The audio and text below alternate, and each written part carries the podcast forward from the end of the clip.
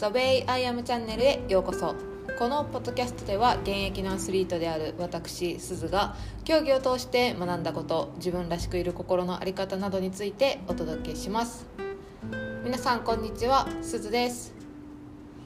私は先日リッツ・カールトン大阪に宿泊していました。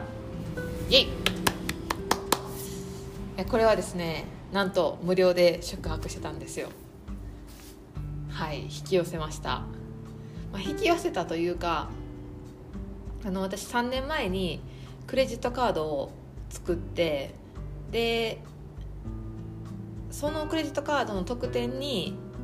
無、えーと、高級ホテルの無料宿泊券がね1泊分ついてたんですね。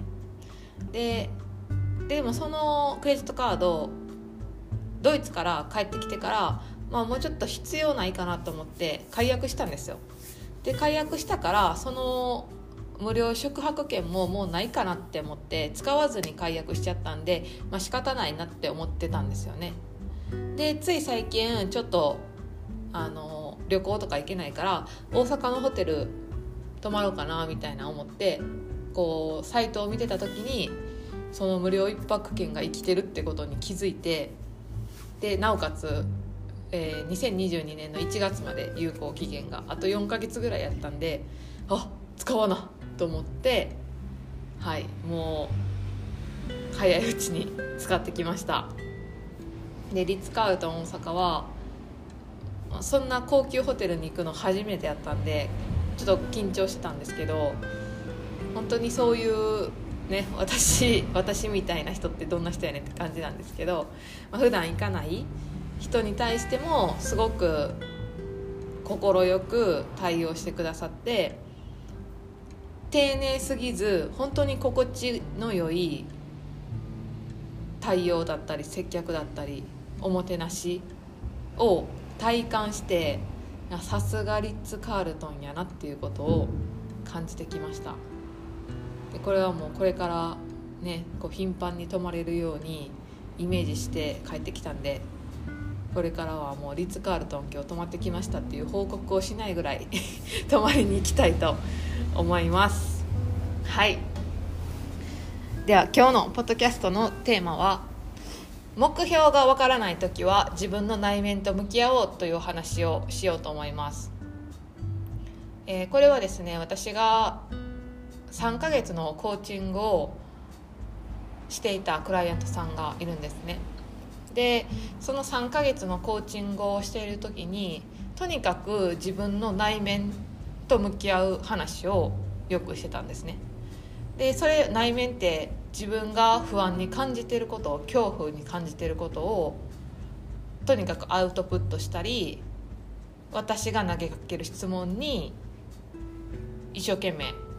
考えてもらう。で自分って何でそういう思いを持ってるのか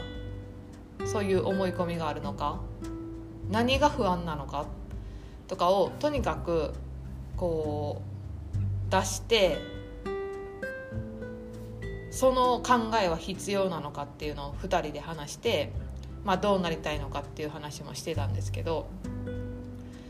その3ヶ月のコーチングが終わって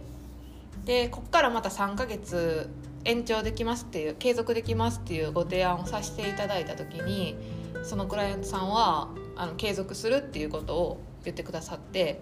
えーと、この8月からねまた新しい3ヶ月が始まったんですよ。でその時にそのクライアントさんが言ってたのがもう自分の不安に対してすごいもう出し切った感があるから今からの3ヶ月は未来に向けて話をしたいってクライアントさん自身がおっしゃっててで私も同じことを思っていたのであやっぱり自分の内面に目を向ける自分の内面を知ることができるともう勝手に未来に目が向いていくんやなっていうふうに感じました。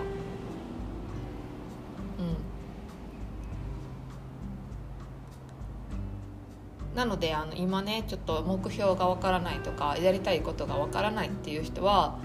まずは自分の内面に向き合ってみるっていうことをやってみてください。えそれはコーチングを受けるっていうのも一つの手だし何かこう自分が今思っていることをノートに書き出すとか。で